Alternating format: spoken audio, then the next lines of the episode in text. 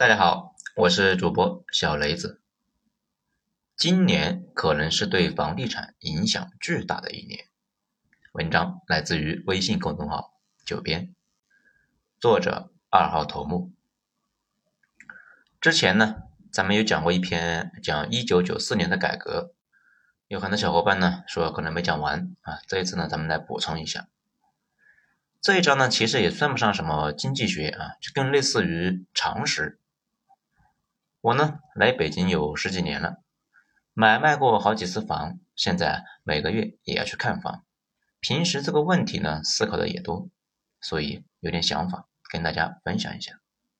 大家可以看看我的说法，然后呢再对比一下别人的。咱们呢依旧是一家之言。先说一下一九九四年改革啊，这个有些小伙伴呢可能还不太了解。一九九四年之前呢是地方富。中央穷，于是，在一九九四年重新规划了税制，也就是那个分税制。分税制的核心呢，是容易收的税呢归国家，不容易收的归地方，大头归国家，小头归地方。这下很多地方本来就富裕，这一下子啊不够花了。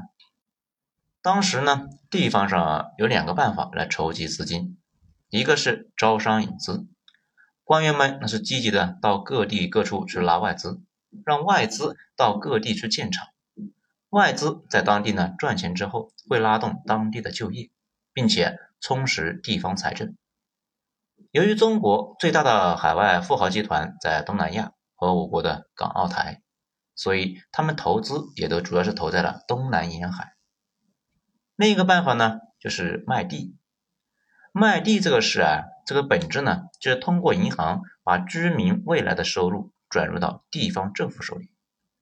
地方政府呢，有钱搞基建、盖大楼、修公路、盖工业园区，然后招商引资。企业进驻工业园之后呢，雇佣当地的老百姓上班，更多人有了工作，就可以从银行贷款继续买房。到后来，当地人口不够用，吸引更多的人呢来到这里，这些人呢也会买房。房价开始上涨，政府卖地价格呢更好更积极，钱更多，高楼大厦、公路铁路那也就建设了起来。很多国家也想学中国，但是啊，大部分的国家都有个问题，就是没法征地。往往呢，这征一块地要折腾好多年，最后啊，这个事情就搞黄了，地还没征到。这个意义上来讲呢，我国能够发展起来，一九九四年这个法案非常重要。但是由于我国的地理环境的原因，相同的政策效果却是差距很大。比如啊，各地都有高新区，但是很多地方的高新区变成了一个很尴尬的区，既不高也不新，就跟鬼城似的。而真正发挥出效果的是长三角和珠三角，外搭一个京城。长三角和珠三角从唐朝开始，他们的工商业呢就非常繁盛。他们交通好，地理位置也好啊！大家注意一下啊，全世界百分之六十的经济总量都集中在各种湾区，比如美国的纽约湾和旧金山湾，还有东京湾。中国这边的呢，粤港澳大湾区一路暴走，奇怪吗？大家呢去看一下世界地图的各个湾区，就能够看出来，超级城市圈的地形都差不多，得有海有河。有湾，湾呢就是陷进去的那一块。那大家可能就有纳闷的地方：既然发达地区很多都是湾区，那渤海湾为什么好像不太行呢？其实呢，咱们之前也说过，中国北方啊最大的问题是缺内河，黄河可没法跟长江那样这个内河相比啊。黄河呢基本上是稍微大一点的轮船那都跑不了，更别说巨轮了。而长江呢，这个万吨级别的巨轮都可以随便溜达到重庆去。巨轮到了北方港口呢，是没法继续低成本向内地转进的，所以北方发展的就慢了很多。作为对比，纽约本来也不靠谱，它倒是有哈德逊河，但是呢，这个河是非主流，往北走去加拿大了，没有往内陆拐。于是呢，美国在建国初期就搞了几个国家工程，打通了纽约到五大湖的通道，也就是那个伊利运河。纽约自此呢，成为了大西洋和美国东北地区的枢纽。好，咱们来继续说房地产。卖地搞房地产这个事呢，在过去二十多年里面，给中国立下了汗马功劳。大家呢，不要人云亦云的说起土地财政就痛心疾首啊，好像那个玩意呢是有百害而无一利。毕竟现在我们眼前的一切，大部分都是土地财政搞出来的，凡事有利有弊。这一刀切呢，那都是小学生干的事。但是长期搞这个玩意呢，也积累了巨大的风险。我给大家解释一下，大家就明白了。一手房的逻辑很清楚啊，地方政府卖地给开发商，开发商呢贷款买地，贷款开发，开发完了之后呢，就老百姓贷款买房，钱就到了开发商那里，开发商再把欠银行的钱给还了。这样就完成了一个循环，老百姓兜里的钱和未来几十年的钱就变成了政府的财政收入。政府拿着这些钱呢，去搞基础设施，去给教师、公务员发工资，去养科研机构，招商引资，发展经济。不过二手房的逻辑那就完全不一样了。你呢去找张三啊贷款买了套房，如果张三他买的时候是一百万。现在你买的时候需要五百万，你从银行借了三百万给了张三，那这个时候啊，就相当于这套房从银行里面捞出来三百万。如果张三去买一手房，那这些钱呢又会回到政府里面去。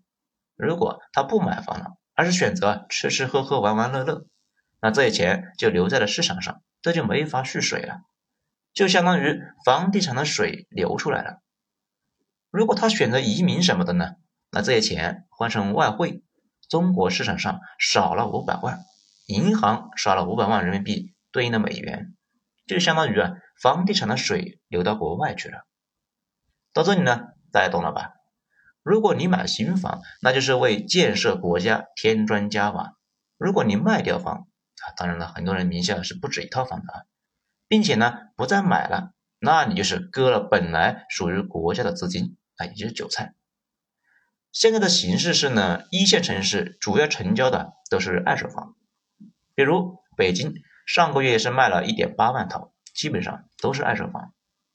总之呢，房地产也不是什么蓄水池，砖头里啊一毛钱都没存，区别只是这些钱到哪去了，是跑买家手里去了，还是跑到政府的财政收入里面去了？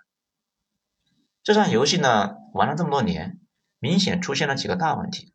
现在涨和跌都非常尴尬。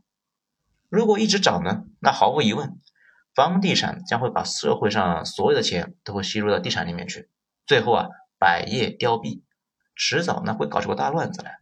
这就跟庞氏骗局似的，最后会因为找不到接盘侠而崩掉。咱们呢给大家举个例子，应该就明白了。比如今年年初还是疫情防控期间。政府呢就看着中小企业苦苦挣扎，于是放松了贷款，要救济中小企业。各个银行呢就告诉自己的分行要给经营艰苦的小微企业打款啊，但是呢分行会这么干吗？当然不会啊。他们第一件事情呢就是需要这些小微企业出示房产做抵押，这万一啊你生意搞黄了，银行的贷款怎么往回收？这如果收不回来，银行的相关责任人那不就倒霉了吗？所以他们也是理性决策。但是大家想想啊，我都已经经营困难了，我如果有房产，那也早就抵押了，怎么会等到现在呢？所以，往往真正经营困难的反而是得不到贷款，能够得到贷款的钱呢，往往都是炒房的。他们手里有房，用这些房贷到款之后呢，再去买房，这以至于啊。疫情防控期间，百业凋敝，但深圳的房产就莫名其妙的大涨了一波。后来啊，是费了好大的劲啊，才给摁住。问题是啊，大家为什么这么疯呢？顶着巨大的政策压力，想尽办法去买房呢？这还不是因为大家觉得房价万年涨，这买到就是赚到。毕竟过去几十年中，这个规律呢，基本就没出现问题，所以呢，压不住这种预期。大家呀就会不惜代价搞钱去买房，最后实业里的钱啊都跑到房地产了，实业领域可能就会引发下岗潮。而且往往动用经营贷款买房的人呢，都不是刚需。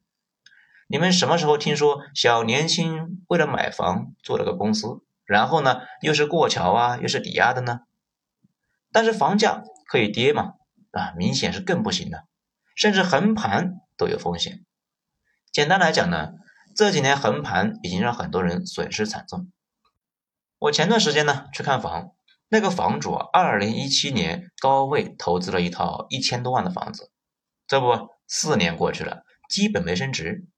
他现在很郁闷的，说是他朋友把闲钱买了大盘指数，这四年赚了百分之三十多。他认为自己呢这四年损失了几百万，他现在开始怀疑啊自己的决策，想卖掉房去定投指数。所以到了今年，不少人就坐不住了。想卖掉手里多余的二手房，去别的市场里面赚点钱，甚至啊，有的人啊，听说美股长牛之后，哎，雄心勃勃的要去投美股。但是呢，如果刚需都去买二手，新房谁买呢？新房没人买，那今后开发商就不会花大价钱去拿地了。所以呢，大家也就看到了，各地都把二手房贷款给停了，大家呢没法买二手房，只能够买新房。但是这个状态，也明显是不可持续的，锁住流动性会导致房子有价无市。如果呢有人急用钱，可能就会大减价来卖掉二手房，甩卖的人多了，会导致大家对二手房的信心不那么足，说不定越来越多的人会对二手房失去信心。如果失去信心之后买房买股票，那肉还是烂在锅里啊。如果卖房移民，人多的话呢，将会非常危险。此外，如果二手房崩了，新房能好到哪去呢？一般新房贵，就是因为啊，附近的二手房就很贵，那估计不会持续太久。房价下降这个事呢，看着好像挺不错，其实也很痛苦。比如最近呢，环京的房价已经腰斩，每天啊都有人啊寻死觅活的。天津的非核心区房价也是跌了不少。都让大家痛苦不堪。毕竟大部分人是有房子的，房价上升的时候，一小部分人啊心疼；下跌的时候，大家呢一起疼。而且下跌的时候也没刚需了，刚需在干嘛呢？都在边上围观啊，看看啥时候能跌到底。那接下来会怎么发展呢？任泽平啊一个观点，他说啊，城市化初期会出现城市房价的一个普涨。但是到了百分之六十以后，就不会再普涨了，而是出现分化。道理呢，倒也不复杂。刚开始啊，大家都往城里面搬，进城就贷款买房，需求量大，房价自然是节节攀升。等城市化率到了一定的程度，增量没了，只会内部啊重新调整。比如城市里面的富人们呢，就会慢慢的向一部分环境好、价格高的小区呢来集中。那些小区的价格会慢慢的越来越高，还有一些小区啊，小区住户只要一有钱啊，就会搬走，慢慢的就会变成偏差一些的社区。大家想一想啊，是不是自己所在的城市已经有这种情况了呢？不过啊，我国政府一直在刻意在防止出现连成片的一个富人社区，所以呢，大家也可以去看一下，大部分富人社区旁边呢，就是经济适用盘。这也就出现了一些奇怪的事情，在北上广有些小区挨着，价格差了将近一倍。其实啊，就是豪盘和经济适用房搞在一起了。我国没有美国意义上的那种房产税啊，中国呢现在的房产税更像是资产税。这种现象还不明显，有很多人住着很贵的小区，但是工资却非常一般。美国那边那就很明显了。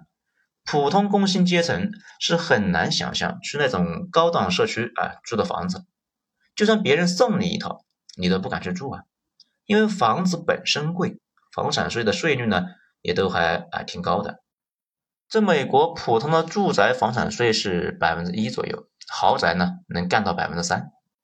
正常的工薪族呢，很快就会因为扛不住房产税而搬走。他们呢还给这种状态起了个名字，叫。下层住宅高档化，说的呢就是一个区域的穷人住不起了，都搬走了，最后啊成为了富人社区。我国现在还没有连成片的一个富人社区，但是趋势呢很明显，有钱人会追逐好的小区，也倾向于啊聚集。而且大家呢注意一个问题啊，也就是咱们经常说的 M 二货币总量一直在暴涨的，但是货币总量扩张并不是均匀的涨，这个玩意呢严格服从了密律分布，也就是极少的一部分人拿走了大部分的一个增量，剩下的人。分了一点汤。这两年其实大家应该也就感觉到了，疫情导致钱变多了，但是普通人的工资呢并没有涨，有钱人倒是越来越有钱了。比如今年上半年，北京的楼市成交量创下了八年新高。嘿，这说好的疫情影响经济呢？大家怎么都那么有钱了呢？说白了呀。这些人里面，大部分是放水的时候啊，正好站在了水龙头下面。也就是说，到了一定的时候，只有核心区涨。这对于国家来说呢，核心区啊，它是一线城市；对于一个省来说，往往是省内最繁华的那个城市。啊，当然了，有些省最繁华的城市不是省会啊。对于具体的城市来说，也有那么几个区域，大家有钱了就会搬进去。那么这些区域呢，就是城市的核心区。我国现在城市化率正好是百分之六十，也就处在了一个转折点上，而且还叠加上了人口老龄化和经济放缓。接下来的城市化率也会放缓啊。此外，贝壳研究院发布的住房研究报告这里边说啊，早在二零一九年，我国城镇住宅存量三点五亿套，每个家庭平均一点二套。人均面积四十个平方，这超过了绝大部分的发达国家。也就是说，一九九四年以来，我国啊又是拆又是建，现在房子呢已经严重过剩了。不足的是人的贪欲，毕竟每个人都需要在一二线城市有套房，所以大概率啊，今后会开启一个新的房地产时代。绝大部分的房子今后很可能连通胀也跑不赢。同时，一部分呢会涨上天，而且会出现好房子买不起，差房子啊不升值这种情况。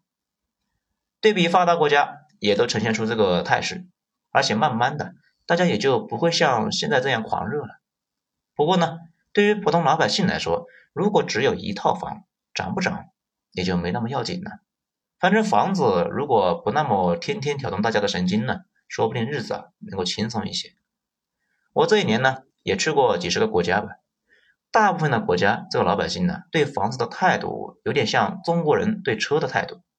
他们觉得有个房子，哎，自然是好事。这没有的话呢，也没事，不会把这个玩意啊当成人生唯一的事情。这比较逗的是呢，因为疫情缘故，今年德国房价呀暴涨，现在还在涨。一向对买房这个事比较淡定的德国人，那也疯了呀。这大城市一天一个价，大家呢都在急着借钱买房。我的一个德国客户前几天呢还跟我在抱怨，他刚凑够钱，人家又涨价了。对了啊，他今年四十多了，第一套房。可见呢，大家淡定的是因为不怎么涨，但是一旦涨起来啊，谁都慌，都怕呀把自己给落下了。好，就说这么些吧，今天就到这里，精彩咱们下次接着继续。我是主播小雷子，谢谢大家的收听。大家呢对今年中国的房市有什么见解，或者是啊比较牛逼的判断分析，可以在评论区留言，大家一起讨论一下，看一看。